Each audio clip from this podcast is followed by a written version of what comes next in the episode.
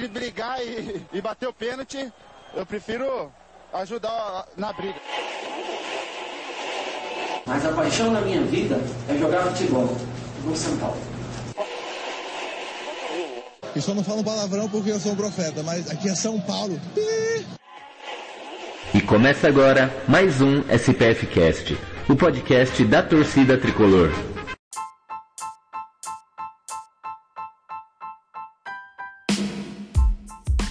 Começando aqui mais uma mais um podcast, mais um programa, mais uma live, tudo depende de onde você está ouvindo. Eu estava com o YouTube aberto aqui, fiquei me ouvindo falar. Terrível isso. Mas beleza.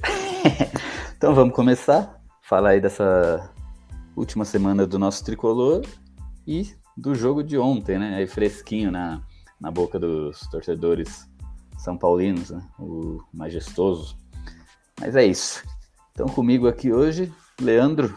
Beleza, Leandro? Beleza, Gil. Saudações tricolores. Poderia ser uma segunda-feira mais feliz para o torcedor São Paulino, mas entre mortos e feridos, né, podia ter sido bem pior, tendo em vista que a gente visitou Itaquera no último domingo. Mas vamos lá, né? Vamos falar de São Paulo mais uma vez. É isso aí. E aqui também com a gente, Maria.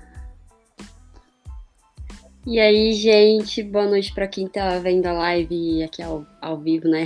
Como o próprio nome diz, assistindo a gente. E bom dia, boa tarde, boa noite, boa madrugada, enfim, para quem estiver ouvindo o programa depois do podcast. Estamos aí cumprindo a promessa, terceira semana, terceira semana, é ou segunda, não sei, perdi as contas. Enfim, mais uma semana seguida. Tantas semanas que a gente até é. mais uma semana seguida de programa no ar. E é isso, vamos poder, vamos comentar essa rodada que, como a gente falou semana passada, a história do copo meio cheio, meio vazio, vamos ver se o copo meio cheio, meio vazio, o, o rescaldo da, da, da rodada do Brasileirão e ver o que vem pela frente aí. Então vamos que vamos, prazer estar aqui de novo. É isso aqui, é isso aí. E ele que pulou essa sequência aí de três transmissões seguidas aí, senhor Edu. Beleza, Edu? Beleza, Gil. Não, não pude estar aqui na, na live passada. É, salve a todo mundo que está ouvindo a gente aí. Salve ao pessoal companheiro aqui da bancada. Hoje eu tô basicamente aquele meme lá do, do menininho dos Simpsons, tá ligado? Estou feliz e puto! É, é tipo isso, sobre o, a rodada do fim de semana e a gente detalha mais aí adiante. E é isso aí. E agora, Vamos, rufem os tambores, que agora chegou o cara que estava há três anos lesionado do nosso podcast aí, sem, sem participar. Vem ele de, de muleta e tudo, mas apareceu, né? Beto Silva. Salve, salve, Gil! Salve, salve, torcida tricolor! Salve, salve, companheiros de bancada! Beto Silva que vos fala, amigos! Estamos aí, presente, unipresente. O Mito Sene me convocou no jogo contra o Corinthians. Ele falou: Eu tenho que errar para o Beto cornetar, então estou presente. é por isso que você não participa mais, cara. Por causa dessas coisas que você. ah, é isso aí. Eu sou o Gil, vamos falar de São Paulo. Hoje eu tô aqui com a camisa do, do nosso glorioso Milan, campeone de Itália, em homenagem. Né, o nosso, nosso irmão italiano aí, né, que sempre pegou, levou os jogadores de São Paulo para lá.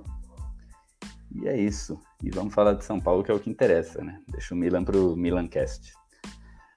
Mas é isso.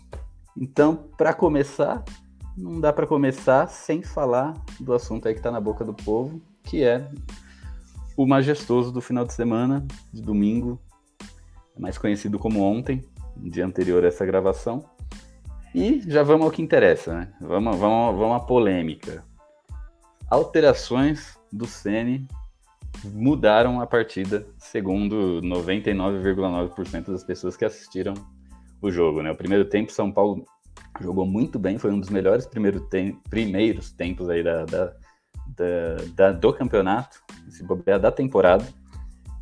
E merecia ter virado ali o primeiro tempo com dois no mínimo, dois gols de vantagem no mínimo, né? Daria para fazer até três. Mas tiveram as alterações no intervalo, como o Leandro disse em off aqui, né?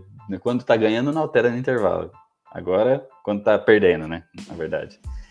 E aí meteu as alterações, São Paulo voltou pior. Ou o Corinthians começou a jogar melhor. Então já, já que você tava. Tá até com a, com a voz destreinada, Beto, já fa, fa, começa você, já, já mete a polêmica. Ah, sabe como é que é, né? Sabe aquele. Quando você vai prestar um concurso público. Aí você vai prestar aquele concurso público, aí você vai, vai pegar as provas anteriores, pega gabarito, faz aquele estudo. E nesse estudo você vê que tem várias pegadinhas. Aí você, pô, tem que ficar atento para mim não cair na pegadinha. Exatamente o que o Ceni fez. Estudou, aprimorou, viu as pegadinhas. Aí, quando você chega lá na hora da prova, você vê uma questão e fala: Ah, essa aqui é pegadinha. Não vai me passar eu para trás, não. Eu vi isso aqui. Então eu sei que é pegadinha.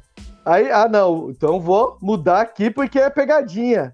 E não era pegadinha. E você toma bomba por causa dessa questão. Foi o que o Ceni fez ontem. Exatamente o que o Ceni. Ele viu, estudou, viu maneiras, quis se antecipar antes de acontecer. Né? Porque ele viu uma substituição, não, vai mudar tudo, vai fazer isso, vou dar um nó tático. E ele deu um nó tático nele mesmo. Caramba, foi, Beto foi profundo agora na, no paralelo. Agora, antes de passar a bola agora para Maria, deixa eu, deixa eu pôr, pôr, minha brincadeira aqui agora. Vamos, vamos fingir que isso aqui é um programa de televisão. Quer ver? Olha o que o tio aprendeu a fazer. Olha que bonito. Ah. Isso, esse podcast tá muito chique. Quem acompanha é, a gente ao estrutura. vivo aí vai ter estrutura, câmeras, a, estúdios. Até que enfim, né? O Gil ficou três anos afastado, voltou e tem que fazer alguma coisa, né? É, eu tava afastado fazendo cursos, é igual o Rogério. Fiquei fazendo cursos na Inglaterra, cursos na, na Bósnia, Herzegovina. Taubaté. Taubaté. Mas é isso aí. Para quem, pra quem tá acompanhando apenas por áudio, né, por podcast, aqui estamos mostrando a tabela do campeonato, né, depois da rodada de ontem. O São Paulo aí terminou a rodada em terceiro. Se tivesse ganho, estaria em primeiro. E só que eh, o São Paulo está em terceiro com 12 pontos e o campeonato ele tá tão a, truncado ali que o 11 primeiro, que é o Internacional, tem 10 pontos, tá dois pontos só atrás do São Paulo, né? E o próximo jogo do Tricolor no Campeonato Brasileiro é contra o Ceará. Mas voltando às polêmicas de jogo, Leandro, quer discorrer um pouquinho sobre a partida no geral, não só sobre. Pode falar também das substituições, mas já dá um parecer aí sobre um todo. Ah, sobre a partida no, no geral, acho que eu, é bem óbvio o que aconteceu. O São Paulo jogou um primeiro tempo, acho que primoroso, quase perfeito, assim. Só não foi perfeito porque a atuação do Cássio foi acima da média, assim. Ele segurou muito, ele pegou pelo menos umas três, quatro bolas, assim. Sendo um lance lá, ele pegou três num lance só, que eram gols certos do São Paulo. E a atuação do primeiro tempo foi muito, muito boa, muito consistente o São Paulo. A gente não sofreu o que a gente costuma sofrer quando joga, não só fora de casa, mas quando joga lá em Itaquera, que é ser dominado pelo adversário. O Corinthians consegue muito impor o jogo dele quando joga em casa contra o São Paulo. Acho que usa um pouco dessa mística, vamos dizer assim, de, de o São Paulo não ter ganho ainda nenhum clássico lá, esse nervosismo, essa pressão para o São Paulo quebrar o tabu, tudo que é contra a gente, eles usam, é a favor, né, do Corinthians, né? Eles jogam, tipo, leves esse jogo. Eles falam, pô, tem muita chance da gente ganhar. E nesse domingo não foi dessa forma. O primeiro tempo foi muito bom, muito consistente. E no meu modo de ver, o Rogério errou quando é, fez três alterações no primeiro tempo, no intervalo do jogo. E isso fez não só foi uma junção de fatores. Eu acho que o Corinthians melhorou por si só, mas também as alterações de São Paulo facilitaram essa melhora do Corinthians. E aí a gente acabou passando o segundo tempo mais no, nas cordas, vamos dizer assim, como, como diz o, uma expressão de boxe, né? A gente passou mais nas cordas do que no primeiro tempo que a gente estava batendo mais.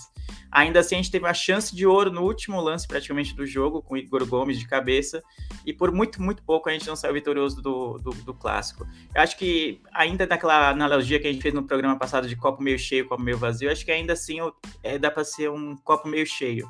É óbvio que a gente queria ganhar, é óbvio que a gente queria acabar com esse tabu que ninguém aguenta mais, mas no, olhando assim em retrospecto, olhando em, o, o, jogo como um todo, cada time teve um tempo, então ficou por igual. A gente deveria ter aproveitado melhor as chances no primeiro tempo, mas o, realmente o Cássio estava numa noite inspirada. Teve a questão do pênalti no Renato Augusto, não gosto muito de falar de arbitragem, teve inúmeras polêmicas desse clássico, mas no, no, no, contexto geral, não é que eu diria que eu estou satisfeito, eu queria ter vencido. Mas pelo que é jogar lá em Itaquera, o São Paulo se comportou bem na maior parte do tempo. Ô Leandro, tô... me tira uma dúvida. Tirando as outras duas substituições, mas qual foi o seu sentimento quando você viu que o King não ia voltar pro segundo tempo? Seu ídolo master. Cara, eu, eu achei, achei, até estranho ele entrar de titular, né? Ele não tem jogado de titular, ele tem sido banco e tal. E aí, pro Majestoso, ele retomou né, a titularidade. E é um jogador muito cascudo, vamos dizer assim, muito rodado, muito experiente, mas que normalmente essa experiência não quer dizer nada, né? Ele fica muito nervoso durante os jogos e, e acaba perdendo a linha e influenciando o time a perder a linha também em lances bestas. Mas por mim, o Reinaldo nem era mais jogador de São Paulo, para mim. Mas infelizmente é o que tá tendo.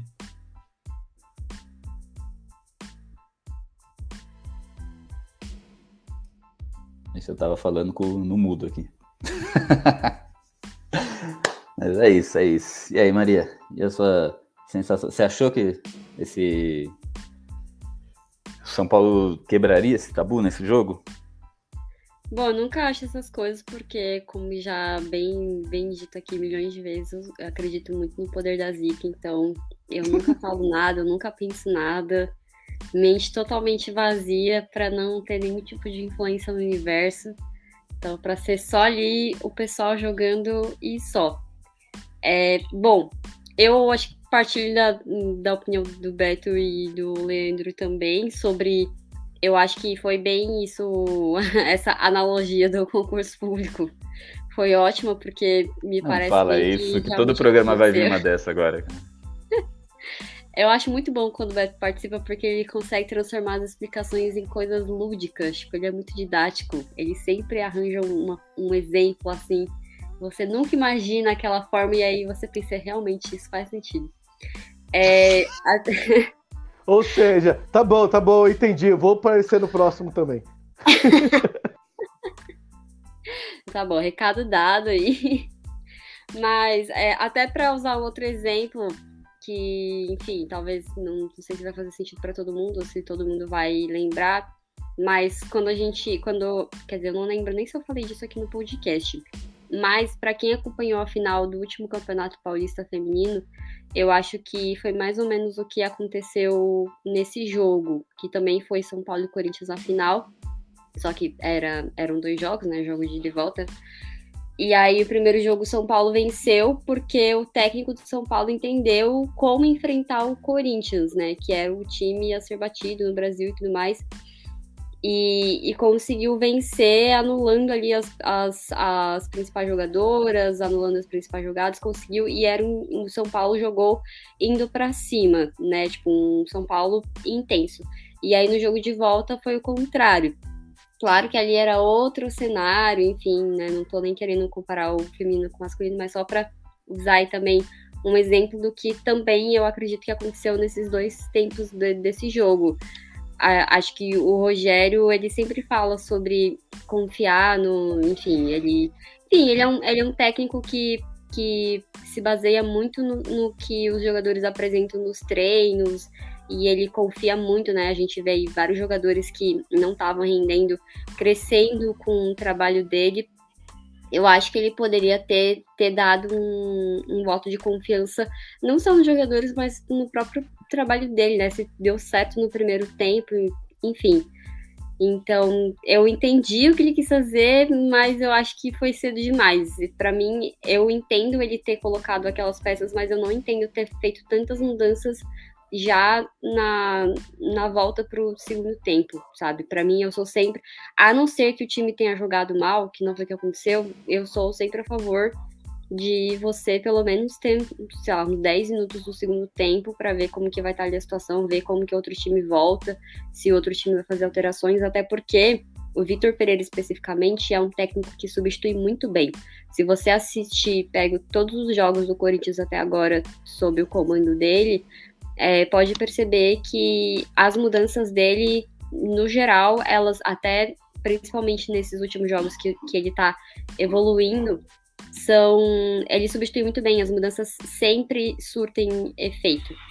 Então, eu acho que faltou o Rogério pensar nesse ponto. Não contar. Eu acho que ele contou muito mais com a, com a força do, do estádio, do tabu e tudo mais, do que com que o, o Corinthians poderia. Como o Corinthians poderia atuar, como o Corinthians poderia vir. Então, acho que esse foi o grande problema, mas, é, como eu falei, concordo com o Beto, mas eu também concordo com o Leandro de que não acho que é um. Não é o fim do mundo. É, eu acho que a gente pode pensar de uma forma diferente de como os palmeirenses pensaram quando eles perderam pra gente no ano passado, na, quando a gente tava ali na Bacia das Almas. E aí a galera ficou, meu Deus do céu, pedindo a cabeça do, do Abel Ferreira e tudo mais, sendo que eles estavam indo pra final da Libertadores. Então não é o caso o que o Rogério tá fazendo, assim, tá tirando. É... Leandra, atenção, hein? Eu vou citar o homem. Assim como o Fernando Diniz. Assim como o Fernando Diniz, o Rogério tá conseguindo tirar leite de pedra, mas acho que de uma forma melhor, digamos assim. Então não é para crucificar ninguém, não é. É assim, a gente sente a derrota porque é um tabu que já dura muito tempo e porque acho que foi prime... uma das primeiras vezes que a gente sentiu que dava para vencer. Então, é, acho que por isso que, que é mais doloroso. Mas se a gente, que nem eu, eu ouvi uma pessoa falando isso no Twitter, se essa derrota tivesse acontecido lá no Mineirão contra o Galo, será que a gente já tá sofrendo tanto desse jeito? Né, tipo, mas claro que não, porque é, tem o fator do clássico, mas é, no sentido de achar que o, que o mundo acabou e que o trabalho não presta, que, enfim, qualquer coisa, acho que não faz sentido. Então, é confiar no Rogério e esperar que a gente consiga quebrar esse tabu na próxima oportunidade, né? Dói por causa disso, mas não é nada, meu Deus do céu, vamos jogar tudo no lixo porque tá tudo ruim, errado.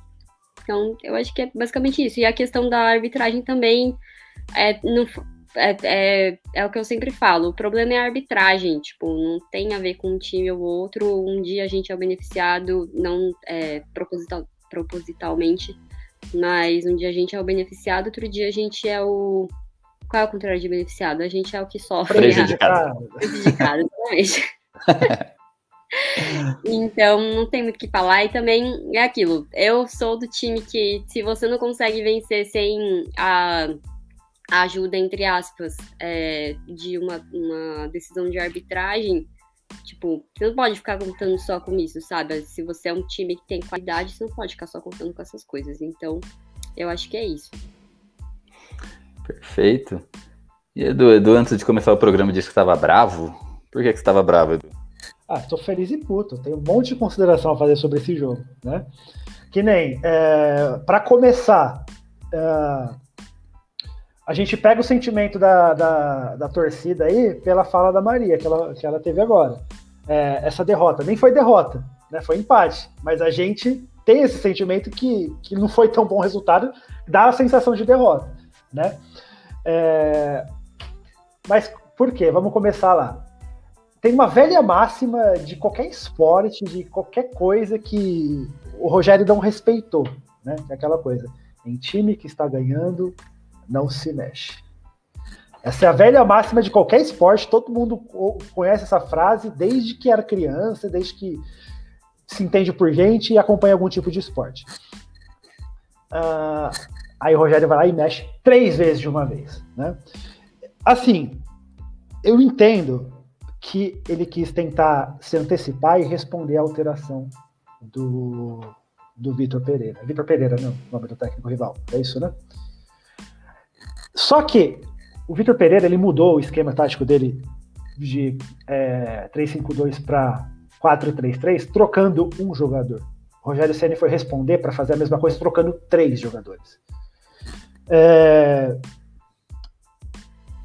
Tem um pouco da vaidade do Rogério aí, porque ele, ele gosta de, de mostrar o, a autoria dele no, nos esquemas de jogo, né? Ele quis ser autoral aí.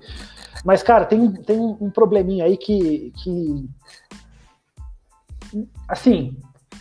Não aconteceria se nunca tivesse houver, ocorrido o, o cenário pandêmico. Que é o quê? As cinco substituições. Isso não existe, não existe no cenário normal. O Rogério jamais trocaria todas, faria todas as alterações de uma vez, quando é, o certo seria ter três substituições. Ele, ele queimou três de uma vez porque ele sabia que ele tinha mais duas. Então, se a gente tivesse no cenário normal, que não tivesse acabando a pandemia, espero que esteja acabando, se tivéssemos três substituições, para começar, ele já não faria três de uma vez. Ele trocaria um, talvez dois, mas acho que não. Ele deixaria dois guardados. É, e outra coisa, o Rogério ele tem, ele tem um mérito grande aí no, no, na história desse ano do São Paulo, nessa história recente aí, de, de tá dando rodagem para todo mundo, né? E o que acontece? Tá todo mundo jogando, ele tá fazendo um revezamento legal. Só que assim, não sei se vocês repararam, ele nunca coloca para jogar o Rafinho e o Reinaldo juntos. Se ele coloca um lateral experiente de um lado, ele coloca um lateral jovem do outro. Se ele coloca o Reinaldo, normalmente é o Igor Vinícius do outro lado. Se ele coloca o Rafinha, do outro lado ou é o Wellington ou é o Léo. Coisa mais difícil, já teve um jogo é, recente até, que jogou os dois, mas é bem difícil ele fazer isso. Então, o que aconteceu? Se ele precisou tirar o Reinaldo e colocar o Rafinha, ele vai, ele, é, é, ele vai trocar. Ele tem que trocar dois ao mesmo tempo. Se ele tirou o Reinaldo de um lado para colocar um jovem, ele vai tirar o jovem do outro lado para colocar o Rafinha, o experiente. Ele nunca vai, é, em situações normais assim, deixar os dois experientes ou os dois jovens jogando ao mesmo tempo. Ele tem, ele tem feito esse, esse equilíbrio aí do, do, time. Só que o São Paulo estava bem com o Reinaldo. Estava bem daquele jeito, na, naquele momento, naquele jogo, no jogo de ontem. Né? Mas esse lá foi ele é, mexer num time que estava ganhando, para começar, e mexendo três de uma vez. É, é ruim, é triste quando a gente não consegue ganhar o Pérez, enfim, um jogo, mas por é muito pior quando é por falha nossa, né? Quando é mérito do adversário, beleza, mérito do adversário se reconhece e tal. Mas qual foi o grande mérito do Corinthians ontem? O Cássio, só, né? Porque o, o São Paulo amassou, amassou, amassou lá. Era para ter saído no primeiro tempo com uns 2, 3 a 0 E o Cássio operando milagres lá, defendendo tudo que é bola. Ele franga pra caramba. Chega com o São Paulo, ele fecha o gol, né? Tem torcedor do Corinthians que já tá até revoltado com o Cássio, que vive frangando, que não sei o que lá, quando o São Paulo fechou o gol, desgraçado. Mas é isso. E aí, uh, esse foi o mérito do Corinthians. Aí o São Paulo fez aquela cagada no segundo tempo. E no segundo tempo, Rogério assistiu, 13, 14 minutos do primeiro tempo, viu que não deu certo a, a, as, as, alterações que ele fez, ele quis colocar um volante lá de marcação para ver se voltava a ganhar o meio campo ali. Aí ele colocou o Gabriel. Não sei se ele não está com confiança no Pablo Baia, de, o Pablo Baia é, deve ter perdido alguns pontos com ele aí no, no, nos últimos, nas últimas semanas, mas eu preferia que ele tivesse entrado o Pablo Maia, o Luan, já que ele estava sem condição de jogo, colocou o Gabriel. 14 minutos do segundo tempo. E não adiantou, São Paulo continuou sendo amassado, e ele assistiu São Paulo ser amassado por mais 20 minutos sem fazer mais nada. Foi colocar o Rigoni lá a 40 do segundo tempo. Né? E, enfim, ele podia, ele, ele tinha mais possibilidades, ele tinha como tentar mexer no time antes. É, e os caras foram apertando, apertando, uma hora e o gol saiu. Né? E que bom que saiu só um num lance fortuito lá, de sorte, quase que a gente conseguiu empatar no final, mas, para falar a verdade, pelo segundo tempo que a gente fez, nem merecia. Empatar não, desculpa. Quase conseguiu é, fazer o gol da vitória no final, mas pelo segundo tempo que a gente fez, nem merecia. E é isso. O, o negócio de eu estar feliz e puto que eu falei é puto porque esse primeiro tempo que a gente fez contra eles foi, na minha opinião, sim, o melhor primeiro tempo que a gente fez nessa temporada de 2022 e desde que começou o. que inaugurou a Arena de Itaquera, foi a melhor, o melhor primeiro tempo do São Paulo em Itaquera. Desde que abriu lá. Desses 15, 16 jogos de tabu aí. Então daria para ter feito um placar lá para resistir no segundo tempo mais, né? É, e o, essa é a parte puta. A parte feliz é que a gente pensando a longo prazo, a gente pensando no campeonato com 38 rodadas, é, quantos times vão conseguir arrancar um empate do Corinthians em Itaquera? Vamos tentar pensar do lado positivo, né? É, o São Paulo arrancou um ponto do Corinthians lá, evitou do Corinthians fazer mais dois para abrir mais vantagem na liderança e está a dois pontos do líder. O São Paulo empatou com o líder na casa deles. E está ali na briga. O São Paulo é, só perdeu um jogo até agora, que foi para o Flamengo. E esse ponto perdido para o Flamengo, se fosse um empate na casa do Flamengo, é perfeitamente recuperável ganhando de um time menor é, na casa é, desse time. Né? É, e ainda sobre isso, sobre a campanha, você, torcedor que estiver ouvindo, São Paulo tem dois jogos essa semana: Ayacucho e Ceará. Se você quer ir para o estádio, você tem dinheiro para assistir um jogo só, guarda o dinheiro para ir assistir o jogo contra o Ceará. Sul-Americano a gente já está classificado né? E do, do Ceará, contra o Ceará a gente vai precisar dos três pontos para continuar competitivo na competição, tá? É, se você só puder assistir um jogo, guarde seu dinheiro para apoiar o time contra o Ceará no Morumbi. Tá legal? É isso, meu desabafo do Feliz e Puto. e por enquanto. Oi, é Edu. É uh, Para mais dicas uma... de finanças, siga Edu. Siga Edu, exatamente. Essa parte do, dos jogos do Morumbi a gente vai comentar daqui a pouquinho, porque é uma coisa importante, né? A gente vive batendo na tecla aqui do marketing do São Paulo, e o São Paulo teve uma boa oportunidade de ter a casa cheia, né? Para apoiar o time. Mas depois a gente fala disso daí. Referente ao jogo, eu só fiz aquela analogia, umas ponderações, né? Eu sei que o Rogério tentou fazer, ficou nítido que ele não tá seguro com o Pablo Maia. Só que o Gabriel Neves não é um volante marcador, primeiro volante que, que fecha, a gente, ele não é. Eu, o que me espanta, já que o Rogério precisava de um. É, arrumar a cagada que ele fez, é simples: você coloca um Eriton na lateral, adianta o Diego para fazer o volante e deixa o Léo na zaga, porque o Léo na lateral é péssimo. Eu odeio o Léo na lateral. Ele é um, um zagueiro razoável pela esquerda, bom, Pode falar que ele tá, ele tá um bom zagueiro pela esquerda. Mas como lateral, ele, é, é, ele fez aquela ultrapassagem do último lance ali e só. Ele é mal, ele erra, erra tempo de bola, erra a hora de subir, erra a hora de recompor. Eu não gosto do Léo na lateral. Léo é zagueiro, zagueiro. Esquece Léo lateral.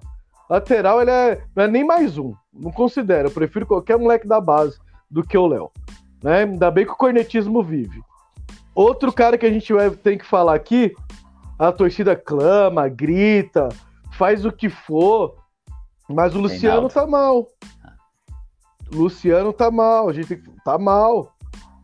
E hoje, o melhor jogador que tá conseguindo render pelo menos um pouco do lado do Caleri é o Éder.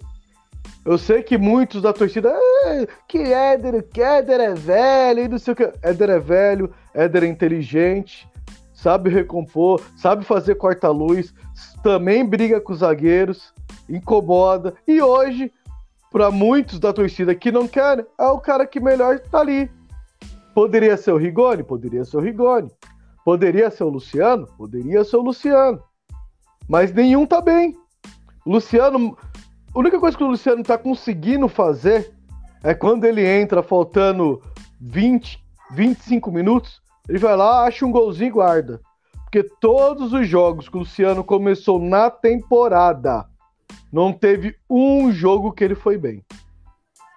Não teve um. Nem contra os times mais mortos da Sul-Americana. Ele entrou aí no último jogo aí não conseguiu fazer nada. Não rendeu. O Éder jogou muito bem. Contra o time dos caras que é Teoricamente é o time reserva deles lá, sei lá. Mas é time ruim, como se fosse jogo treino. Contra o Santo André, por exemplo. Cornetadinha no Gil de Leves. Oh. E... Mas Santo André Mas o... o Luciano não tá rendendo.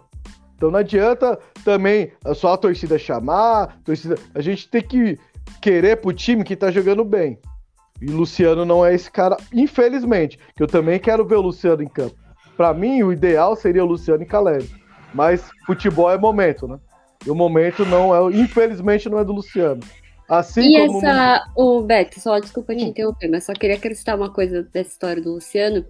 Eu acho que tudo bem a gente aceitar, a torcida aceitar que o Luciano é um jogador para entrar no segundo tempo. Tipo, se ele contribuir para o time melhor desse jeito, qual o problema, sabe? Tipo, não é porque é, a, a, torcida tem um carinho por ele e porque quando ele entra, faltando os 20 minutos, ele consegue guardar o gol, que ele precisa ser titular. Tipo, tem jogador que é bom na reserva para poder entrar só no final do segundo tempo. Tipo, se ele a gente tem que entender que tem que querer o que é melhor pro time, tipo, a torcida tem essa coisa com o Luciano e ok, e eu, e eu também gosto muito dele, mas a gente tem que entender onde o jogador se encaixa melhor. Se ele se encaixa nessa posição e se ele tá rendendo melhor desse jeito, se o time ganha melhor, é, é, rende, tem, tem melhores uh, resultados, não só o resultado do jogo em si, mas do desempenho, com ele entrando depois, tipo, tanto que quando teve a, a escalação, eu fiquei, gente, que estranho o Luciano titular, não, não faz sentido isso. Então, acho que tá na hora da gente aceitar que ele é esse jogador e ele mesmo já falou que para ele tudo bem, tipo, ele falou que para ele o que importa é o que tiver sendo melhor pro, pro time. Então, tudo bem se ele, se ele for esse jogador, tipo, acho que é a hora do, do São Paulo aceitar esse, esse fato, pelo menos por enquanto. Boa. E uma cornetinha pro Leandro, é lógico. Gente tem que... Eu voltei cheio das cornetinhas. O São Paulo jogando com três zagueiros, não adianta. King Naldo é o melhor na posição para jogar como ala. É o melhor que temos, na verdade, né? Não é o melhor jogador do mundo, mas é o do elenco como ala King Naldo é King Naldo. Mas ele é o melhor que temos há muito tempo, e esse é o grande problema, porque a gente tá há 10 anos sem ganhar nada. Infelizmente eu concordo com você, Leandro. Para vocês verem como, pra vocês verem como o, o, três zagueiros ajudam o time, o São Paulo fica forte com o Igor Vinícius na direita e Reinaldo na esquerda no, com três zagueiros. Para que mudar, velho? Deixa lá. Tava dando certo. É que querendo, é que assim, ó, querendo ou não, o Reinaldo pela esquerda, com o esquema com três zagueiros, ele é um armador pro time. Ele é um cara que a bola vem no pé dele e a bola não queima no pé dele. Ele para, olha, corta um, corta pro meio, dá um passo pro meio, vai no fundo, consegue. Não acerta cruzamento? Não acerta cruzamento. É difícil, mas vai no fundo. E nossos outros laterais não vão no fundo. Quando a bola vem, queima no pé. E o Igor Vinícius, ele é rápido. Se, você fazer um esquema que o São Paulo toma a bola e espeta o Igor Vinícius, ele tem uma arrancada. Toma decisões erradas. Mas a arrancada que ele tem pro lado direito é muito interessante. Ele é um jogador, para mim, que também seria uma é uma ótima opção de segundo tempo. Que pega laterais mais cansados, zagueiros mais cansados, você consegue espetar a bola no fundo para achar ele no vazio. Então, assim, temos algumas peças. O trabalho do Rogério não é de tudo ruim. Errou. Eu acho que ele deveria ter chegado na coletiva. Tentei prever, infelizmente errei. E isso culminou no empate. Mesmo o São Paulo tendo chance no final do jogo. Eu acho que seria mais sucinta a entrevista dele se ele admite, cara. Ele tentou prever, tentou antecipar, mas os jogadores que ele colocou não funcionou. Fomos enganados a ideia novamente. Foi boa, a execução foi ruim. Perfeito. Agora, falando de. Já que o Beto tocou aí no coletiva, né? Falando em coletiva do São Paulo, onde o Rogério Senna devia ter chego falando que errou, né? Ah, ele não vai fazer isso nunca. Eu, eu achei, é, teve um trecho da coletiva que eu achei bem interessante, Aí eu peguei aqui, não sei se eu vou conseguir passar. Vamos ver se, se, se conseguir vai virar vai virar vai virar frequente, vai virar rotina. Mas eu queria que vocês escutassem. esse episódio no, no portfólio do SPCast. Ah, mano, isso aqui é, é, isso aqui é chupa HBO Max. é, vamos ver. Se vocês conseguirem escutar, depois eu quero que vocês comentem sobre esse trecho. Vamos lá. Um, dois, três e. Também a necessidade de venda, mas eu acho que São Paulo é time para vender jogador acima de 10 milhões de euros. Se não tem que dar outro jeito, temos que arrumar dinheiro de outra maneira. Acima de 10 milhões de euros, ok, eu acho que aí nós temos que já pensar, planejar e numa série B não tem, não tem vergonha nenhuma. Nós não precisamos trazer jogadores caros, mas destinar 10, 20% daquele valor para que a gente traga uma peça de reposição e tente. O São Paulo formou assim grandes times. São Paulo formou um grande time vindo do Goiás, quando o Goiás estava na Série B. São Paulo contratou vários jogadores de times melhores. Não tem problema, nós não precisamos de nome. Nós precisamos de desejo, alma, vontade. É isso que nós precisamos. Reinvestir parte do que for e ter uma programação com um pouquinho de antecedência para a gente encontrar esse jogador. E eu acho que uma venda bem feita, mais tomar a venda do Anthony, eu acho que atinge as necessidades do, como é que é o nome? Orçamento, né? Que também nunca foi cumprido. Vamos ser bem sinceros, porque senão não tinha 700 milhões em dívidas se tivesse sido cumprido todo ano. Muito bem, muito bem. Escutaram? Sim, não, Gil, a gente, a gente tava aqui quieto só pra fazer você. Achar que. Obrigado. Vocês são amigos. pra não passar vergonha sozinho. Mas é, alguém quer falar sobre. Porque ele tocou em ótimos pontos aí. Primeiro, a venda de jogadores, né? que o São Paulo, uma, uma boa venda somada à possível venda do Anthony, né? Que o São Paulo vai receber. E o Beto já tá levantando a mãozinha lá. Ele acha que é Teams aqui que fica a mão.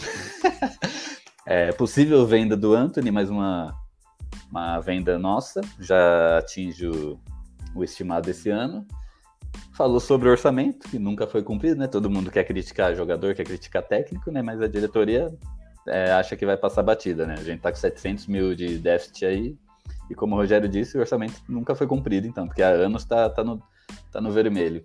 Aí ele tá criticando que... a diretoria antiga, né? Que ele odeia, né? A gestão antiga. Ele tá criticando os é, caras antigos. Que a diretoria nova acabou de chegar. É, concordo.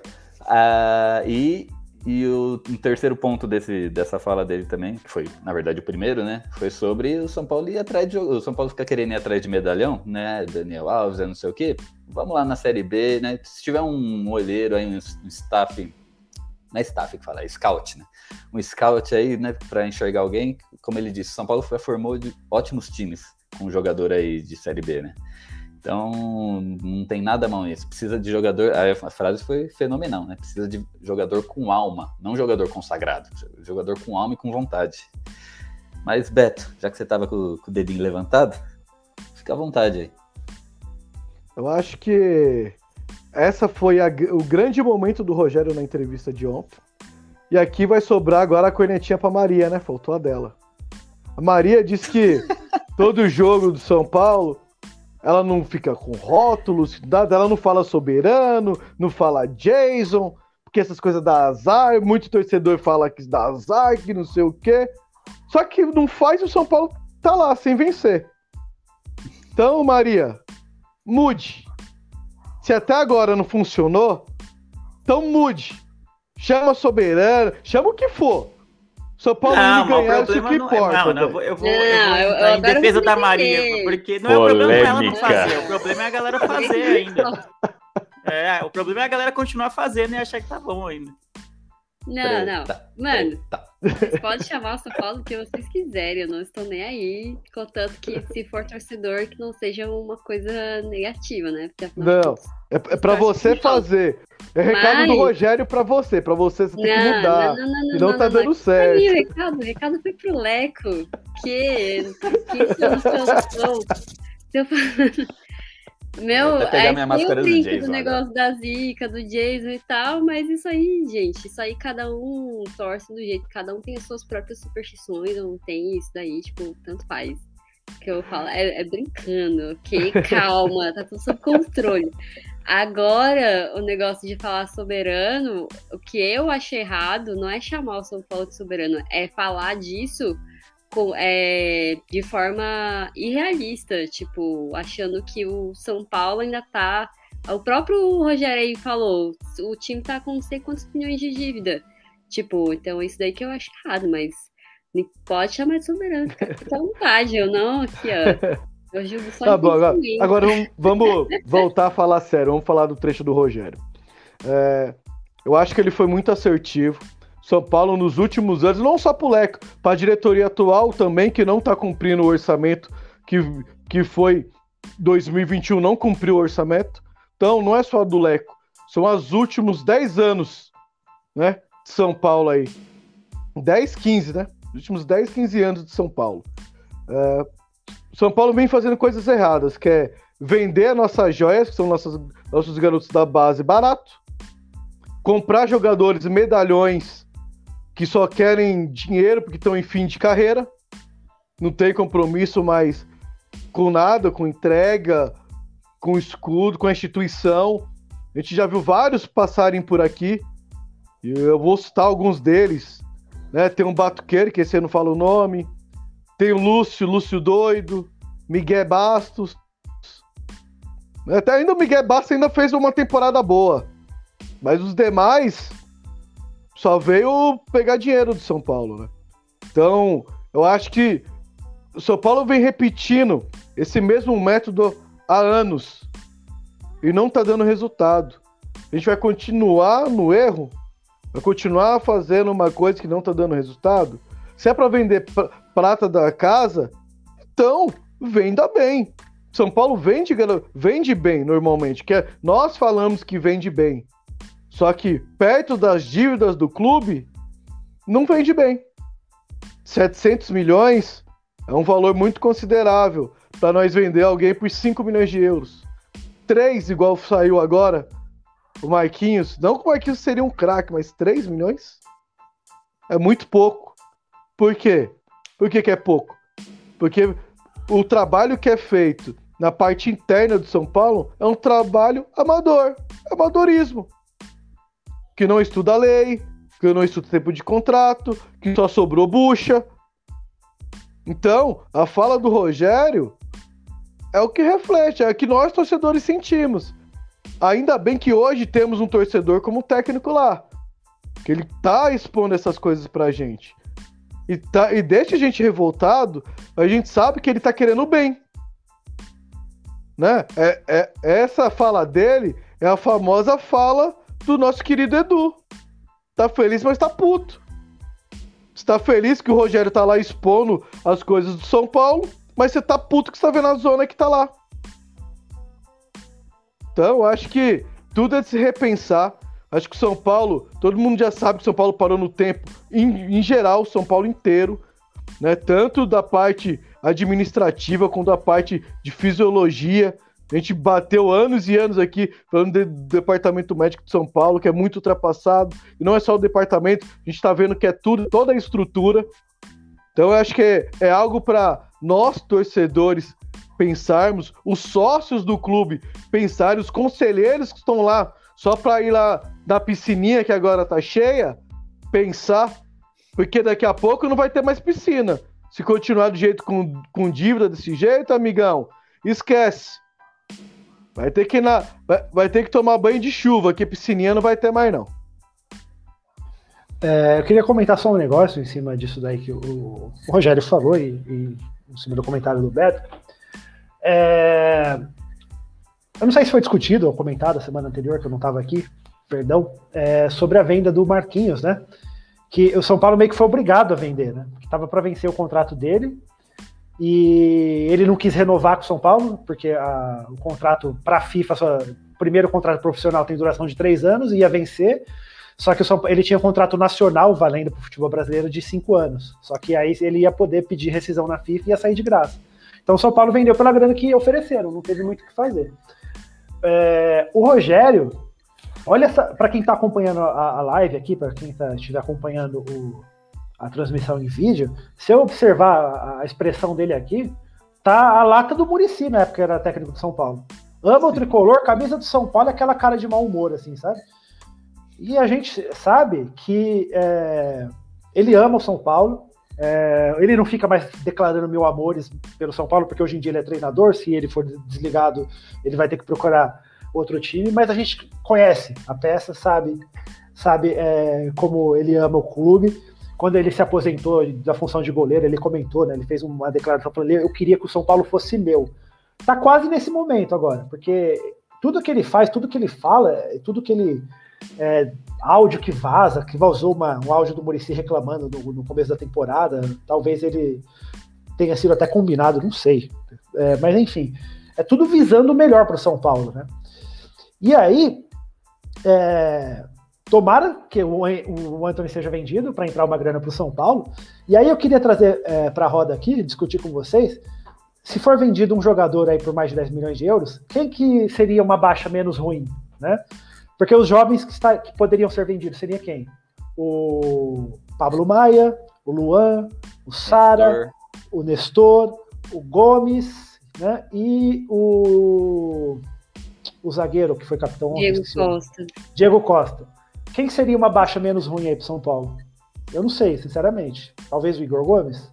Só que ele tem jogado bem nos últimos meses. E o, e o Sara tá, tá contundido, né? Então, acho, acho que, que pro esquema é. novo do, do, esquema novo, o esquema do Rogério seria o Luan, né? Porque ele nem tá jogando. Faz sentido. Mas Luan, o Rogério. É, na, na, é, tem o Wellington também. Na, na, coletiva de ontem, o Rogério rasgou um monte de elogios pro, pro Luan. Mas enfim, fica aí o questionamento. Eu não saberia dizer. Eu talvez. Mas ele rasgou pô... elogios pro Luan, Luan em forma, né? Sim. Exatamente.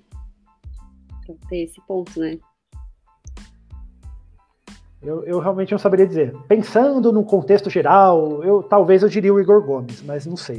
Não sei, sinceramente. Assim, ó, hoje, se fosse para tirar, tinham que ser tirar jogadores que não estão sendo titulares. O próprio Sara seria um. Porque o Sara tá, tá contundido desde o começo da temporada, volta, machuca, volta, machuca. Claro é, que no, é começo ponto, da né? te... no começo da temporada ele estava sendo essencial ali no esquema de jogo, só que o São Paulo tá jogando sem ele, né? Então acho que se hoje tivesse o cara para vender, para aliviar os cofres e não mexer tanto na estrutura do time do Rogério, que está conseguindo bons resultados, seriam jogadores que não estão sendo utilizados. Luan, Sara, é, é o Wellington ali é um jogador novo. que dá para repor. É, tem, tem, temos o bastante, né? É, é, então. é, isso que melhorou o, o, Refis, né? Depois que o Rogério foi para lá, porque tava uma. O ano passado foi uma lástima. Mas assim, o Sara ser vendido, é, no momento que ele não tá jogando, eu acho bem pouco provável, né? Esse é o ponto. Depende do mercado, né? É, enfim. O Sara é um jogador que teve consultas por diversos mercados aí. Não é porque ele tá contundido que o pessoal tá, não tá de olho nele, né? Tudo depende e... de como estão os bolsos do Ajax. Exatamente. Eu liguei lá esses, esses dias, perguntei se os, os caras não queriam levar alguns jogadores que São Paulo não utiliza, mas estava na folha ah, de pagamento. Com o Anthony tipo, indo embora agora. Calazans. Eles vão vir matando aqui. Calazans. Existe ainda Calazans? pra você ver, cara. Alguém tem, tem Instagram do Calazans pra saber onde ele tá? ah, uma coisa que a gente não ponderou é, é dessa fala do Rogério sobre os jogadores da Série B. Só não pode ser o mesmo que viu o Carneiro, que indicou o Carneiro. Que indicou o William Farias. Né? Isso daí foi da época do Everton Rogério. Felipe. William tipo, Farias, Everton Felipe, Sidão. Sidão, é tipo isso. Não sendo esses. Esse, esse cara, esse mesmo cara aí, tá Tomás. bom, pode estar nos jogadores da Série B. Lembra do Tomás? Tomás, jogador de um, de um jogo bom contra o Palmeiras. Mas acho que ele aprendeu com a, com a ida pro Fortaleza, tipo. O Rogério Senna é o primeiro emprego oficial dele, né? Acho que agora ele tem mais experiência nisso. Não sei, cara, não sei, é um chute. Cara, mas o, o Sidão foi brincadeira. Sidão é que, foi uma é... brincadeira de mau gosto do Rogério. A primeira passagem do Rogério no São Paulo como treinador foi estagiário, né? Aí o primeiro Exato, emprego foi Fortaleza. dele, é isso. Exatamente. É isso aí. Leandro tá quietinho? Tem algo, algo a declarar sobre esse vídeo que deu muito trabalho colocar aí? Vou comentar em, em, em, respeito ao trabalho que deu para colocar o vídeo. Eu, eu, eu, concordo, eu concordo 100% com o Rogério. É, o São Paulo, como vocês já disseram, aí fica é, tentando a mesma fórmula repetida vários e vários anos. De trazer jogador medalhão caro, de trazer jogadores que às vezes teve um jogo bom na carreira, sabe? Jogadores que não deveriam ser o perfil do São Paulo.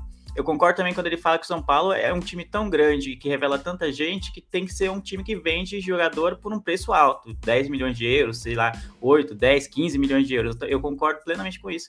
E também vou endossar a fala dele de buscar em mercados em que é, os jogadores queiram vir para o São Paulo. A Série B é um caso disso. Às vezes, um, é, em outras ligas sul-americanas também, na Argentina, no Uruguai, na Venezuela, na Bolívia, que seja, na Colômbia, tem um monte de jogadores aí que de repente seriam um perfil, de repente teriam, se encaixariam no esquema de São Paulo. E aí cabe ao scout, né, o pessoal que os olheiros é, fazer uma boa triagem para ver quais de repente teriam condições, porque quando eles não são tão não tão descobertos, vamos dizer assim, estão em times menores lá, o preço ainda é muito baixo para vir. E o, o Brasil é o melhor mercado da América do Sul para esses jogadores. Então, há interesse dos jogadores em virem para o Brasil porque é uma vitrine muito grande. Seja para ele fazer ser ídolo aqui num clube do brasileiro, ou para ele se mostrar e de repente ir para a Europa daqui a um, dois anos. Então, são mercados que, em que há interesse do, do, dos jogadores em vir. E não pegar jogador complicadíssimo que está num time europeu ganhando em euro, sabe? Sabe? Se lá ficar se humilhando para o cara talvez vir. Como, eu não lembro qual era o nome do atacante que quase veio para São Paulo, que estava no Elche, sei lá, esqueci agora quase veio, ficou uma novela. E é claramente São Paulo ficou se humilhando para que o cara viesse e o cara não queria vir, mano. Era isso, o cara não queria vir. É, não importa se era o Elche, se era o Zaragoza, quem era que seja, era um time da Europa jogando La Liga em que ele ganharia em euro, mano. Não tem jeito, cara, não tem jeito. Então, acho eu concordo plenamente com o Rogério. Seja, Série B acho que é um, um, caminho mais fácil, né? O cara já tá aqui no Brasil, você já conhece, você consegue ver muito mais jogos dele, até pessoalmente. É muito mais simples para os olheiros, para o scout acompanhar. Então, é um mercado que o São Paulo deveria explorar, porque tem muito potencial, sim. E a gente tem um ótimo exemplo disso no próprio São Paulo, que é o Arboleda. O Arboleda é 100% trabalho de scout, tipo, não sei por que, que não fazem mais disso, né? Porque é um negócio pois que deu é. super certo. E é exatamente isso que o Leandro falou, de é, vir pro, pro Brasil, isso até abre portas pro, pro próprio jogador, né? Tipo, é, o Arboleda, ele é, tá sempre sendo convocado para a seleção, então é, é uma coisa que a gente tem um exemplo que deu certo aqui, então deveria ser feito mais vezes. Perfeito. E deixa eu, deixa eu contar para vocês. Hoje acordei peguei meu celular na mão, meu smartphone, aí o Google Fotos me mandou uma foto, me lembrando, né? Ah, essa foi sua foto um ano atrás. E o que aconteceu um ano atrás? O nosso tricolor foi campeão paulista. Né? Hoje, dia 23 de 5 de 2022. São Paulo, dia 23 de 5 de 2021, foi campeão paulista. E aí, a gente poderia comentar um pouco né, sobre o que mudou de lá para cá que, que aconteceu com o nosso tricolor, se melhorou, se piorou. É, esse ano também a gente chegou na, na final do Campeonato Paulista, né? Passou uma pequena vergonha, um pouquinho, mas até aí ninguém liga. Mas o ano passado foi bonito, foi bonito. Então, queria ver com vocês aí, o que, que, que mudou de lá para cá, em relação a elenco, principalmente, né? Já, tá, já, eu já vejo na primeira aí, tem um cara, um cabelo branco beijando a taça aí, ó, tem uma foto dele. Isso daí para mim foi a maior mudança de todas. Mas sigam, sigam, sigam vós. O Beto quer falar, ah, ele abriu o microfone e quer falar. Assim, ele ó. Tá esse, pensando em alguma esse... analogia. Não, não. Pior que não. Eu acho que esse título aí, ele mostra muita coisa aí, né, cara? Porque na, na foto mais pesada que tem aí que você postou, que é do Profeta e do Miranda erguendo a taça, né? São dois jogadores exemplares, dois jogadores que foram ídolos super campeões e sempre mostraram amor pela camisa do São Paulo. Hoje, infelizmente, nenhum dos dois tá com, não está conseguindo atuar em alto nível. O Profeta aposentou e o Miranda vem na nossa reserva aí, joga um joguinho aqui, outro ali, bem pouco. É, de longe, o Miranda do ano, do ano passado, quando foi campeão. Né? O Miranda estava sobrando. Como jogador com mais de 30 anos, uma temporada faz de uma diferença enorme de uma temporada para outra. Miranda hoje é outro jogador. Eu acho que isso muda, já mostra muita coisa, né? Luciano, essa foto do Luciano, uh, ele já estava nessa nessa pegada de entrar no segundo tempo e conseguir um golzinho. Né? Ele estava voltando final, né? de lesão. Ele estava voltando de lesão. Então, ele já está duas temporadas, praticamente, uma temporada e meia, assim. né? Então, a titularidade dele hoje, pelo futebol, para mim, não corresponde. É, é que o torcedor tá com o Luciano de 2020 na cabeça, aquele Luciano que foi vice-artilheiro do São Paulo na temporada, né? Então, a torcida tem que desapegar um pouco. Cada temporada é uma história diferente. E nessa foto, por mais que a gente conseguiu ser campeão, um time muito aguerrido, um time que entregou tudo que tinha e mais um pouco nesse campeonato, tanto que faltou fôlego pro, pro resto da temporada. É, aí a gente não tinha centroavante, né, cara? Conseguimos ser tinha. campeão sem, sem centroavante, cara. Ué, tinha o Pablo. Triste isso, cara. E o Luan, ó, fininho. O Luan, na verdade, a foto do Luan resume tudo. Você quer saber a diferença? Só ver a foto do Luan. Tá, tá pronto. Fazer um comparativo. Luan 2021, Luan 2022. Cara, Luan 2021 parece o Kanté. Luan 2022 parece o Beto. Você é louco. É, melhor comparação. E agora, agora deixa eu mostrar para vocês, né? Um trabalho jornalístico. Jornalístico que, que o Giovanni fez aqui para vocês. Tcharam! Tá aí, na nossa esquerda, a escalação da final do Paulista do ano passado e a escalação de ontem, um ano depois. E aí, qual, qual, quais são as maiores maiores impactos aí na visão de vocês? Dá pra enxergar? Tá pequeno? Pô, cara, Pablo e Caleri, acabou. Mano, né?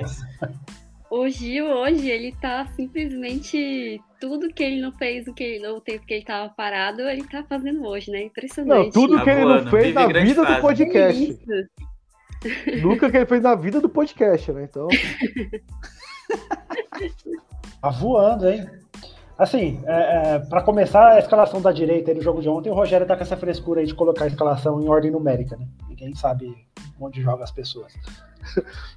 Mas, basicamente, é, o goleiro e, e, o centroavante são, são as melhores alterações aí do, de um time para o outro. Eu tenho Mas, certeza que o Leandro viu uma coisa que eu também vi.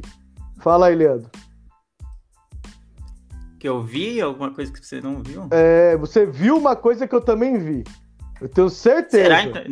Você tá, você tá me, como é que chama? Superestimando demais, então, que eu não sei se eu vi. Eu vi que o Reinaldo tá nas duas escalações, é, é isso? Eu tô falando, cara, eu tô falando. Reinaldo é mito. o tempo vai, né? O tempo vem, coisas passam, mas o Reinaldo tá sempre aí. O Reinaldo é eterno, cara. Vamos fazer não. um bu...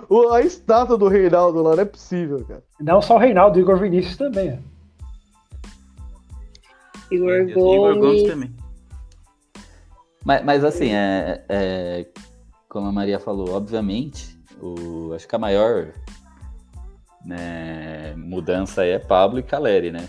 Mas assim, por mais que eu admire, por mais que eu respeite o Rogério Ceni, eu acho que o Crespo é, tipo, é muito mais técnico, assim, cara, que ele. Não, não sei, eu passava que mais. Aspas fortes. A declaração foi muito polêmica. forte. Foi polêmica, foi polêmica. Eu... Vocês não acham?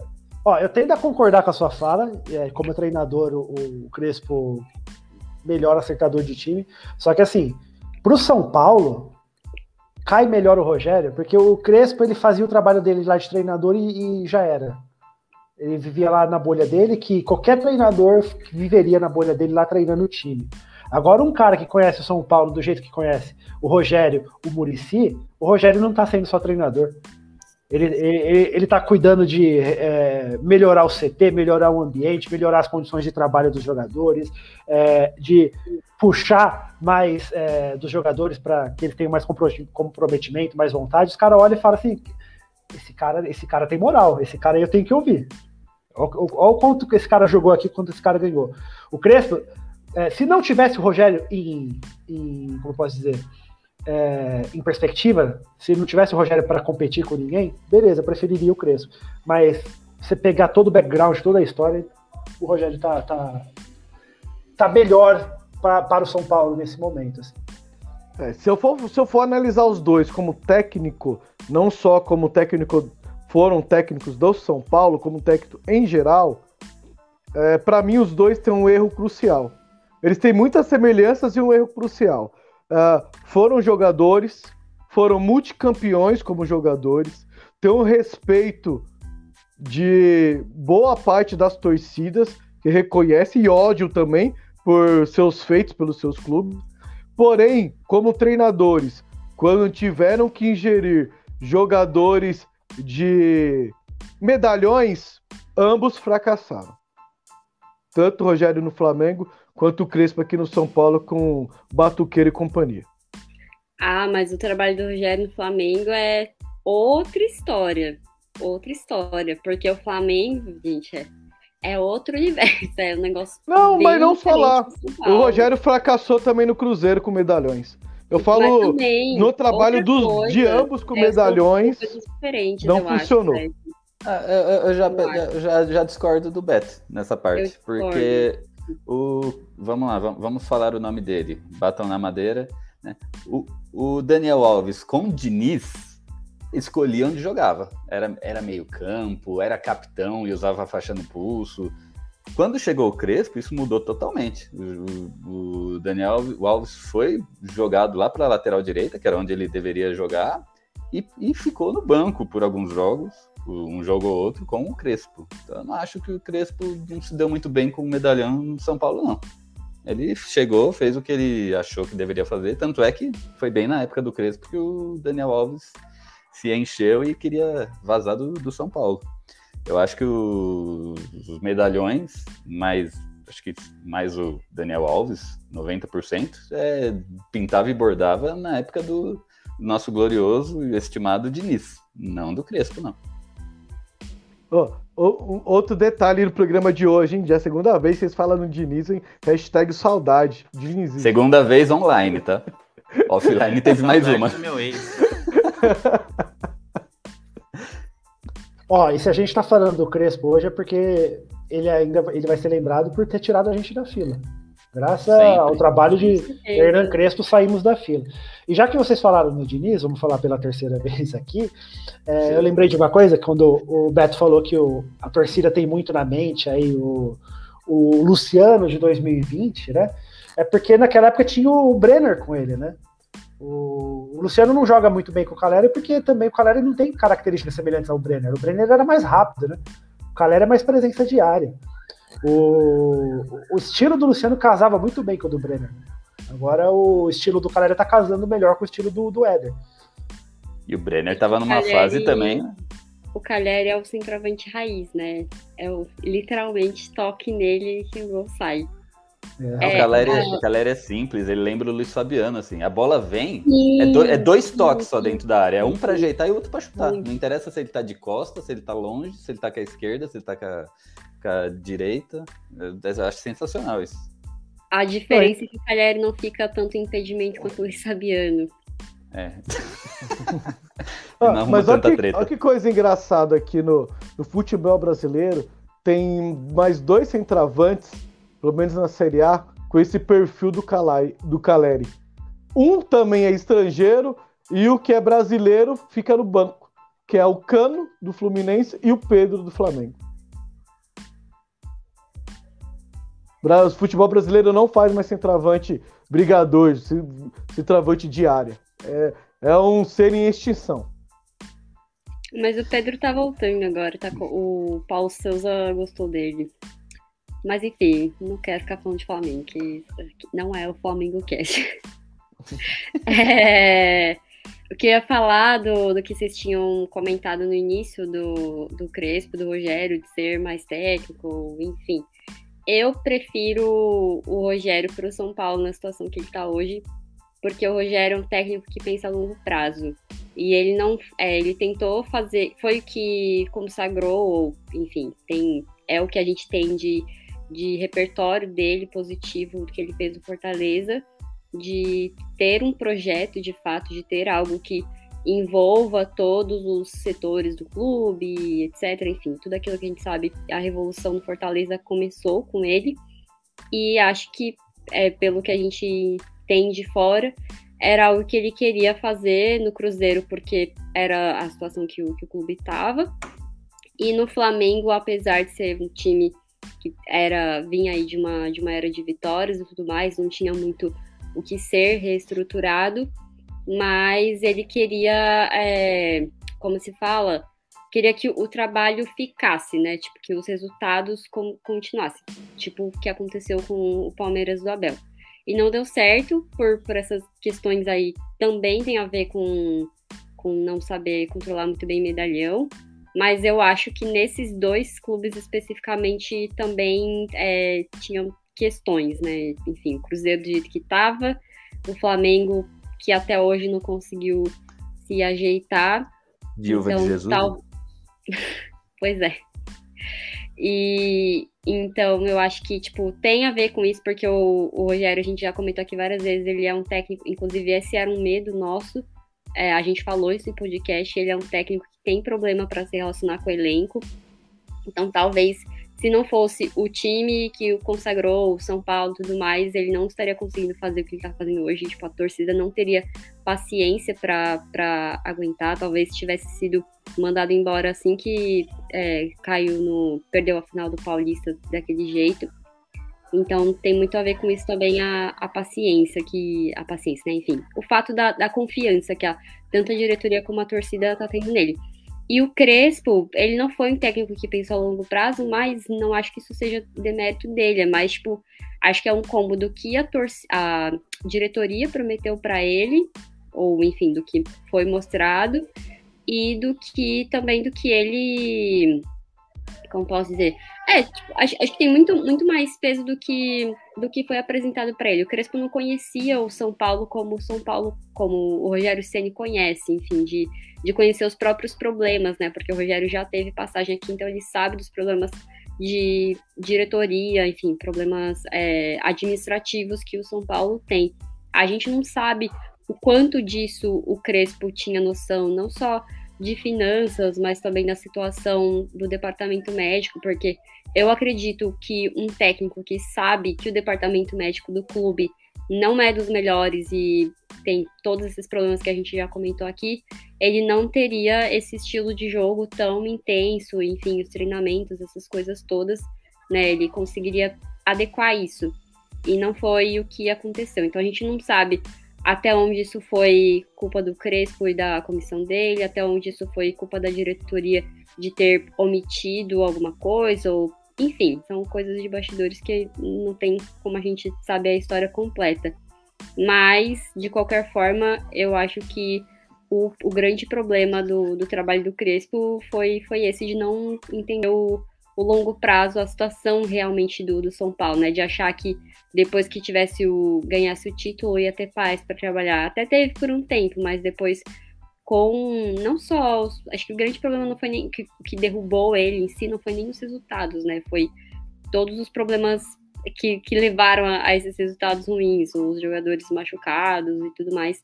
E o Rogério, ele entendeu isso. Então, ele já falou várias vezes que ele precisa fazer esses rodízios e tal, porque ele não quer chegar no final do ano acabado. E ele já falou que ele tem um plano, né? Que é focar no brasileiro, que isso é o mais importante, o que vier além disso é lucro. E apesar de não ser talvez o que a gente deseje do nosso coração de, de São Paulino, de, de querer que o time volte às glórias, é o certo, né? Tipo, é o que, é o que dá, é o que dá para fazer com o material humano que a gente tem, com material técnico de administrativo, material de, de estrutura. E o Crespo, ele só foi, não, a gente tem que ganhar esse título, e era o que, era o que dava pra fazer naquela hora. Tipo, são dois, dois momentos diferentes, né? São, tipo, enfim, um técnico que já tem história no time como jogador, ele tem a confiança da torcida só pela sua história. O outro foi um cara que teve que ganhar essa confiança, e até hoje o São Paulo não tem um carinho muito grande pelo Crespo. A gente enxerga que, apesar dos erros dele, foi feita uma sacanagem muito grande a forma como ele foi demitido.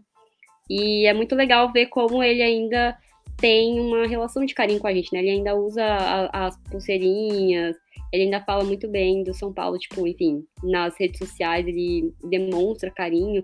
Teve uma, uma música que eu nem sei se ainda canto isso no estádio, porque eu particularmente achei a música meio ruim, mas a torcida criou uma música com a frase do Crespo.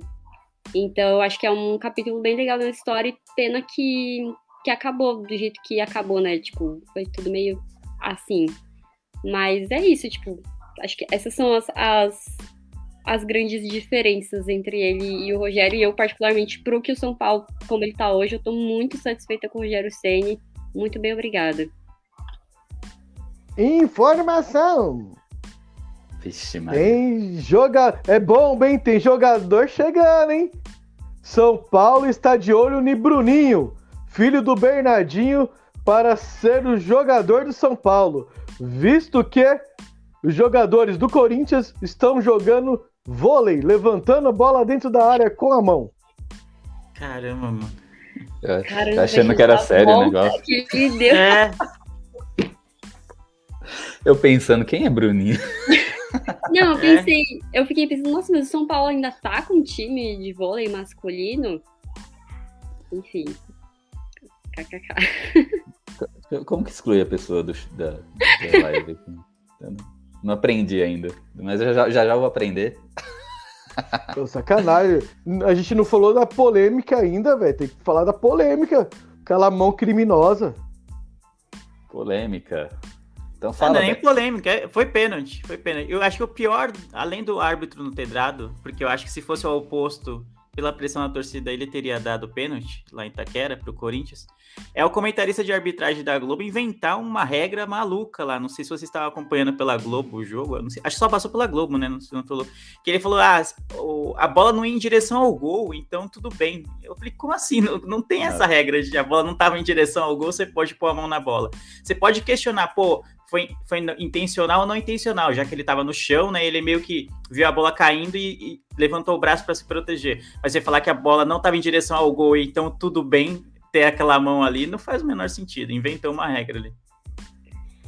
Muito complicado isso, né? Porque, tipo, é, eu não vou nem falar muito sobre a, a interpretação dos comentaristas de arbitragem, mas como a arbitragem no Brasil é totalmente freestyle, né? Tipo, os caras eles apitam o que eles querem apitar, o que eles sentem no coração deles. Ah, acho que isso não foi intencional, então foi pênalti, ou E dá uma desculpa Sabe? que tiver, né?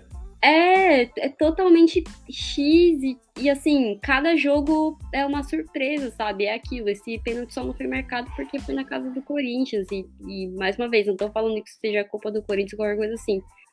Mas é uma questão da, da pressão da, da torcida, já escalaram um árbitro que não é, não é bom, que não faz um bom trabalho, que vai apitar a Copa do Mundo, então seja que Deus quiser né, nessa Copa, tomara que não, não pegue jogo do Brasil. Mas Ele não pode apitar jogo do Brasil. O árbitro brasileiro não pode apitar jogo. do Ah, então, ótimo. Melhor ainda. Então, E a arbitragem de vídeo? Argentina pra poder roubar eles daquelas brincadeiras. E a arbitragem de vídeo brasileira tá tão bem conceituada que nem te- tem- terá representante na Copa. É, não, sim, absurdo. E assim, é, toda rodada é um problema, não é só com São Paulo, é com todos os times, é um é, é, impedimento completamente sem sentido. Então é aquilo, é arbitragem freestyle. O que eles tiverem com vontade de apitar no dia, eles vão apitar, o que não tiver com vontade não apita. E assim, é, é um negócio que poderia ter mudado o jogo? Poderia, mas, né, enfim, a gente, a gente já, já citou isso. Mas é muito, é muito complicado, sabe? Você vai para um clássico e você não sabe o que pode acontecer, sabe? A arbitragem, esse é um caso que não foi algo que mudou, assim, totalmente a história da partida, tipo, não foi uma coisa, foi uma coisa hum, escandalosa no sentido de que foi realmente muito pênalti, mas não foi algo que mudou totalmente, pelo menos na minha visão. Mas no dia que for, sabe? Então é muito complicado porque a gente vai para esses jogos importantes totalmente à mercê ali do, do que o árbitro vai estar com vontade de fazer no dia, ou da, do que o, o VAR conseguir enxergar ou não.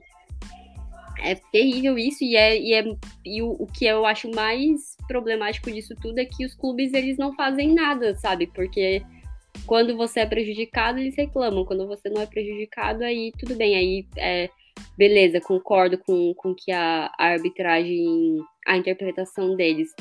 Então, eu não consigo enxergar uma luz no fim do túnel para isso. A CBF não vai mexer as, a, tá, as mãos para poder mudar essa situação. Talvez essa nova liga aí que eles querem fazer mude alguma coisa, mas do jeito que as coisas estão, porque os clubes não se unem. E, e não vão se unir porque cada um tá olhando pro próprio nariz, tá mais preocupado com, com o seu. Então, tipo, sabe, só que até, até o dia que der uma merda muito grande, aí eles talvez decidam mudar, mas do jeito que tá hoje, tipo, enfim, como hoje eu sou prejudicado, na semana que vem eu sou beneficiado, ninguém não tá nem aí pra nada. Olha, por causa dessa fala sua que eu nem tô reclamando tanto na questão da arbitragem, porque semana passada contra o Juventude a gente foi ajudado descaradamente. Exato, tipo, então, exatamente. Ficar elas por elas, sabe? Então... então, mas sabe o que, que me chama a atenção nessa cena? É que quando a, nós somos favorecidos, no caso contra o Juventude, a mídia, não, São Paulo foi favorecido, faz aquele estardalhaço e fala e fala e fala e fala.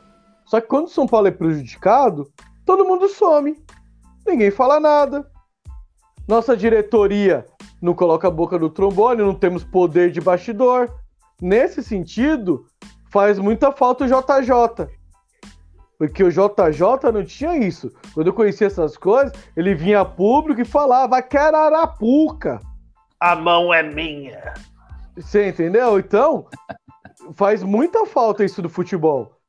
Eu acho que dirigir os próximos dirigentes de São Paulo tem que repensar, porque não tem força nenhuma de bastidor. A mídia já é totalmente contra nós há anos e anos e anos. Quando é a favor, ela fala, fala, fala. Quando é contra, ela finge que não aconteceu. Que programa esportivo que você vê falando aí? Na boa, o programa do Neto falou mais do pênalti do que qualquer outro programa esportivo hoje. Ah, mas isso aí são outras questões. Eu não, não vou entrar nesse mérito, que acho que isso aí é muito mais complexo do, do que a gente pensa. Eu acho que passar essa bola de ah, a mídia é muito mais. É, é tirar o foco do problema, sabe? Porque ah, a mídia tá falando. E daí? Que a mídia pode falar, o São Paulo não tá indo atrás de, né, como você falou, do presidente atrás de de recorrer, enfim, de se impor, de mexer as coisas nos bastidores. Os clubes não se impõem também para todo mundo gerar uma mudança, tipo, a mídia vai, vai, falar da audiência, sabe? Então não é, é, o, é o, a ponta do iceberg, isso daí é, é o de menos. Então isso daí mexe muito mais o, com esse é o discurso do, do torcedor, mas tipo, e daí, sabe? O que importa é o que a diretoria tá fazendo. E se a diretoria não tá fazendo nada, não só do São Paulo, mas de todos os outros clubes, tipo, não vai fazer diferença. Faz diferença pra gente que sente que tá assistindo, que tá consumindo conteúdo, que vai ouvir a zoeira, ou que vai ouvir não sei o que lá na padaria, enfim, essas coisas todas, pra gente faz diferença. Mas lá em cima não muda nada o que o Neto tá falando, tá deixando de falar. Eu penso dessa forma, pelo menos. Eu também penso, eu nem gosto dessas polêmicas de arbitragem, porque é isso. A arbitragem é horrorosa para todos os times, no fim das contas. Para todos os times. Assim como a gente foi ajudado contra o Juventude, acho que foi ajudado contra o Santos. Aí foi prejudicado agora contra o Corinthians. É óbvio que contra o Corinthians dói mais porque era um clássico, a gente queria ganhar, aquela coisa toda. Enfim, mas no fim das contas é isso. E é aquilo que a Maria falou os dirigentes, quando, quando criticam e quando ah, se inflamam para reclamar de alguma coisa, é porque eles foram prejudicados. E aí, na verdade, eles só estão jogando para a torcida, porque na hora de assinar o regulamento lá, na, lá atrás, lá no, no, início do ano, eles assinam normalmente. É a mesma coisa quando, em relação a com jogadores convocados pelo Tite para a seleção. Na hora de assinar o regulamento falando que a, o, o Brasileirão não vai parar nada da FIFA, os dirigentes assinam, normal, ninguém reclama. Mas aí na hora que o Tite convoca o, o jogador X do time dele que vai desfalcar por duas, três rodadas, aí a CBF é um lixo, o Tite não tá pensando bem, não tá fazendo direito, mas o Tite tá no trabalho dele. Ele é o técnico da seleção, ele convoca quem ele quiser. Os clubes que se virem, os clubes assinaram o regulamento do Campeonato Brasileiro que não previa nenhuma paralisação das datas FIFA.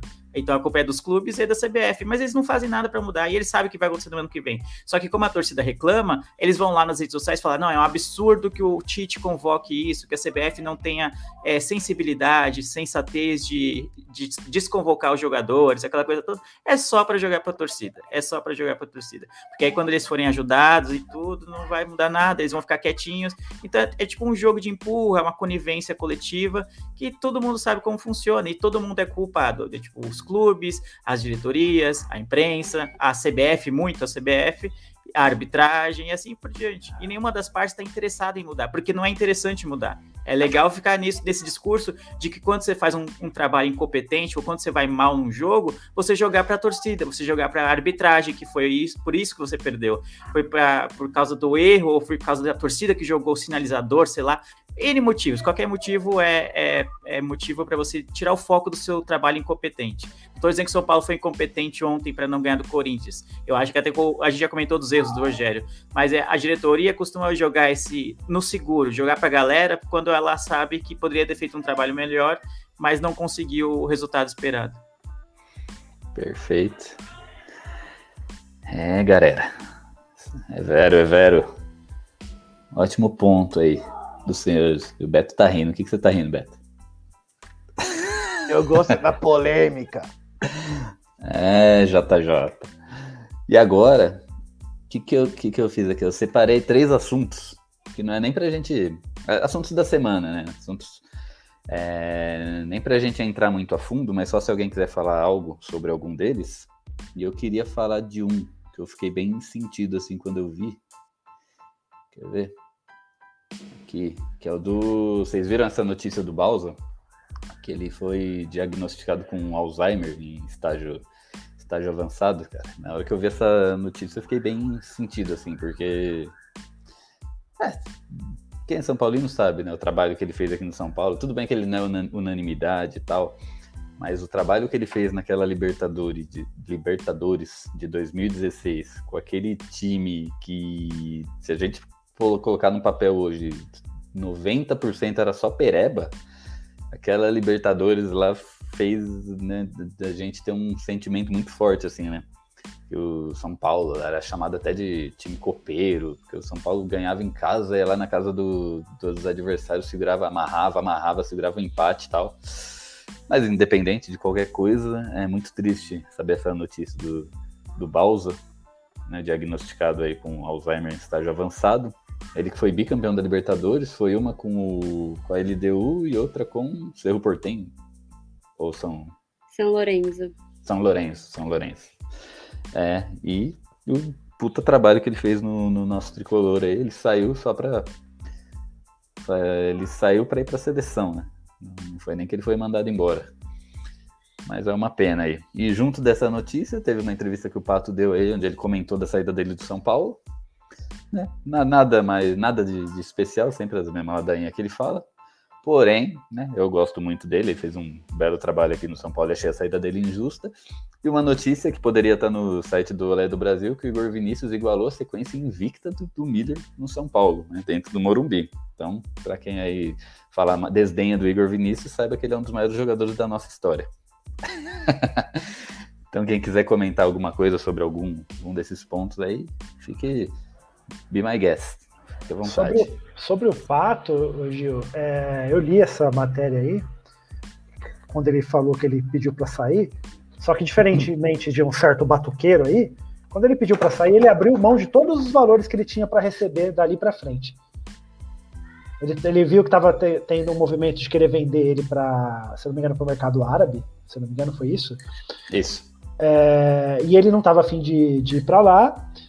E ele pediu para rescindir. E, gente, ó, vocês me pagaram luvas, eu tenho mais, sei lá, uns dois anos de contrato aí. Não, vamos, vamos encerrar, não precisa me pagar essa parte aí, não. Saiu numa boa, cara. Saiu numa boa. Ele não estava se dando bem com, com alguns colegas de, de, de, elenco naquela época que ele saiu. É, ele Alguns fala com carinho. De elenco, vírgula, batuqueiro. Exato. Ele fala com carinho do São Paulo até hoje. E aí o, a, o batuqueiro que ficou lá, depois que saiu de São Paulo, fica falando mal até pelos cotovelos. São Paulo tá pagando ele aí pelos próximos anos ainda. Pode nem, nem jogar que tá, vai estar vai tá recebendo um salário gordo de São Paulo ainda. Você vê como são as coisas, né? Ah, a notícia do Igor Vinícius, é que nem você falou, é coisa do Olé do Brasil. Assim, vale nem o comentário. E o Bowser é lamentável, né? Eu, é, eu curti muito o trabalho que ele fez, justamente por, por você ter comentado aí um, um 90% de Pereba. Eu diria que dessa década triste que a gente teve aí de 2011 a 2020, acho que foi o pior elenco de São Paulo foi de 2016. Será? Acho que 2013, eu, 2013 ganha. É, é, é, tem 17 também tenebroso. É, Mas foi um Não, dos, tá 2016 certo. Tá certo. pior É. do que 17. Mas tá ali, ó, tá no top 2017. 3, de qualquer Tá no forma. top 3, concordo. Ó, mas vamos lá, a notícia do Baus é muito triste. Foi um dos times mais aguerridos que eu vi jogar. Tirando os 90% Pereba, ainda bem que a gente tinha Hudson. Hudson! Líder em desarmes naquela Libertadores. Líder em desarmes. Quando jogava de lateral, dava assistência de cruzamento. Hudson Bruno, monstruoso. Bruno, lateral direito, foi líder em assistências do São Paulo. Denis pegou muito, mentira. E nossa dupla de zaga, é, God of Zaga e Rodrigo Caio, né? Jogando bastante, jogando bem, né? Se- Good of dizer. Zaga na barra goleiro. É, o Rodrigo Caio jogou muito bem ali, né?